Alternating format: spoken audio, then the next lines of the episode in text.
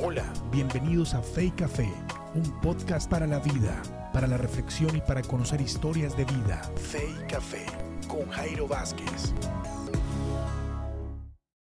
Hola, bienvenidos a este nuevo podcast, a esta nueva serie de podcasts que se llaman Mensajes de Esperanza del Encierro.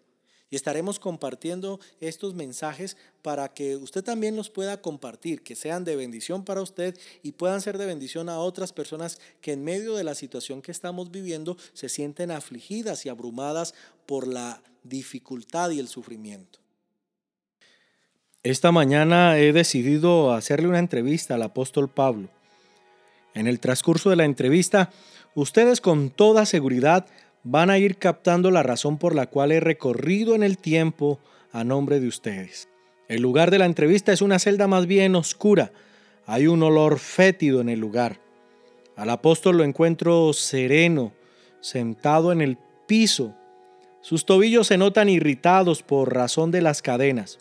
Luce como de unos 65 años de edad. Me sorprende notar que es la única celda donde hay manuscritos y están bien ordenados. Salud, apóstol. Chalón, me responde el apóstol.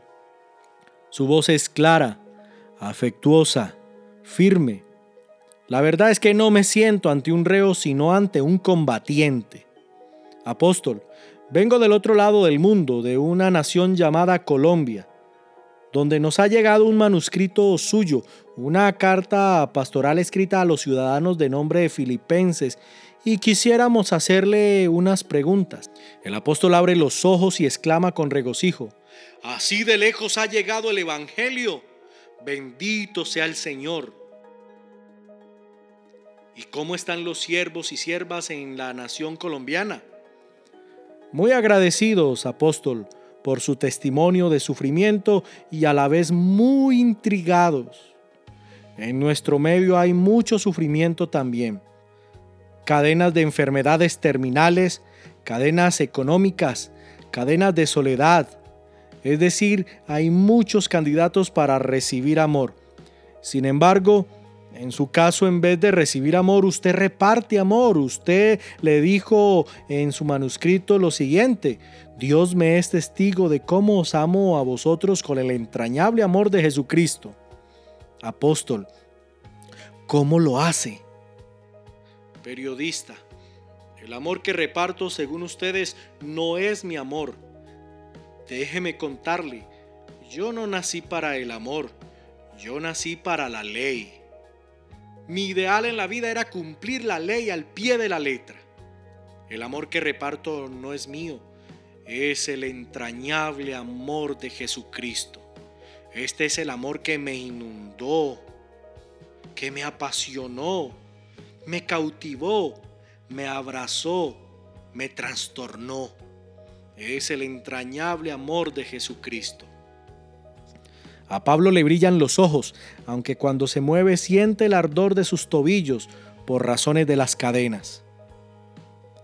Pero apóstol, le digo, lo que usted dice complica más las cosas.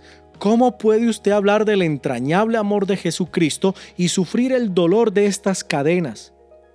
¿No se supone acaso que si alguien de verdad me ama, me evita el dolor, me evita el sufrimiento? Yo tampoco lo entendí, hasta cuando descubrí que el entrañable amor de Jesús venía de unas manos perforadas, unos pies taladrados, un costado agujereado. Todo eso por mí, por usted, por toda la humanidad.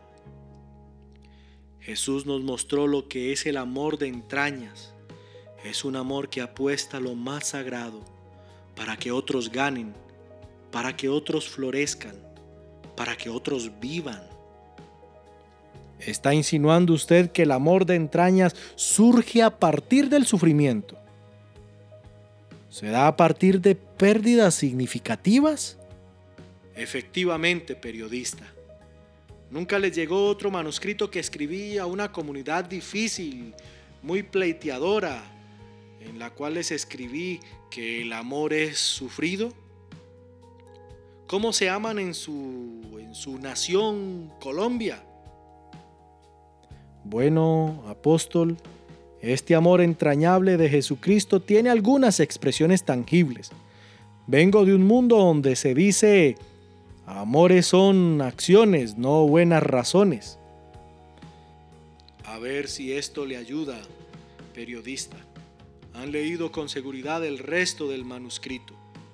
Ustedes ahí van a encontrar diversas expresiones de amor entrañable. Por ejemplo, el amor entrañable escribe cartas. Le recuerdo, periodista, que ya hace rato estoy impedido por estas cadenas. Entonces les escribo cartas porque les amo. ¿Ustedes escriben cartas? Bueno, ya no tenemos esa costumbre. Ahora escribimos emails, apóstol. Fíjese periodista, cuando el amor entrañable hace memoria de otras personas, lo hace con un gozo. Doy gracias a mi Dios siempre que me acuerdo de vosotros. Siempre en todas mis oraciones rogando con gozo por todos vosotros. Cuando el amor entrañable se manifiesta, sostiene conversaciones sobre experiencias en el Evangelio. Por vuestra comunión en el Evangelio desde el primer día hasta ahora el amor entrañable subraya el camino por el que hay que recorrer en la vida. Estando persuadido de esto, que el que comenzó en vosotros la buena obra, la perfeccionará hasta el día de Cristo. El amor entrañable involucra a las personas en las penurias de la vida. Si usted quiere, periodista, el amor entrañable pide ayuda como me es justo sentir esto de todos vosotros por cuanto os tengo en el corazón y en mis prisiones en la defensa y confirmación del Evangelio. Todos vosotros sois participantes conmigo de la gracia. El amor entrañable pide ayuda, invita a otros a participar en las aflicciones. El amor entrañable comparte los mejores amigos. Tengo dos asistentes Timoteo y Epafrodito. Y aunque yo los necesito más, el amor entrañable los comparte. Sobre todo, periodista, el amor entrañable cuando recuerda a los demás, ora desde las entrañas y ora por entrañas para los demás. ¿No se aman así en Colombia? Apóstol, creo que hay algunas personas que se aman así, pero a veces siento que la mayoría de nosotros más bien nos toleramos. Somos muy corteses, no tenemos la valentía de decir la verdad o de recibirla. Aún hay personas que respiran por las heridas. Nos cuesta trabajo cruzar fronteras y tener coinonía con las otras clases sociales, incluso con otros grupos étnicos. En algunas conversaciones es un riesgo mencionar el nombre de fulano o sutano porque explotaría un volcán. También hemos ido construyendo nuestras propias roscas de amor entrañable. La razón por la que he venido, apóstol, es porque la iglesia colombiana quiere cambiar esto. Se han propuesto este año renovarse en medio de la dificultad que están viviendo. Quieren renovarse en amor al prójimo.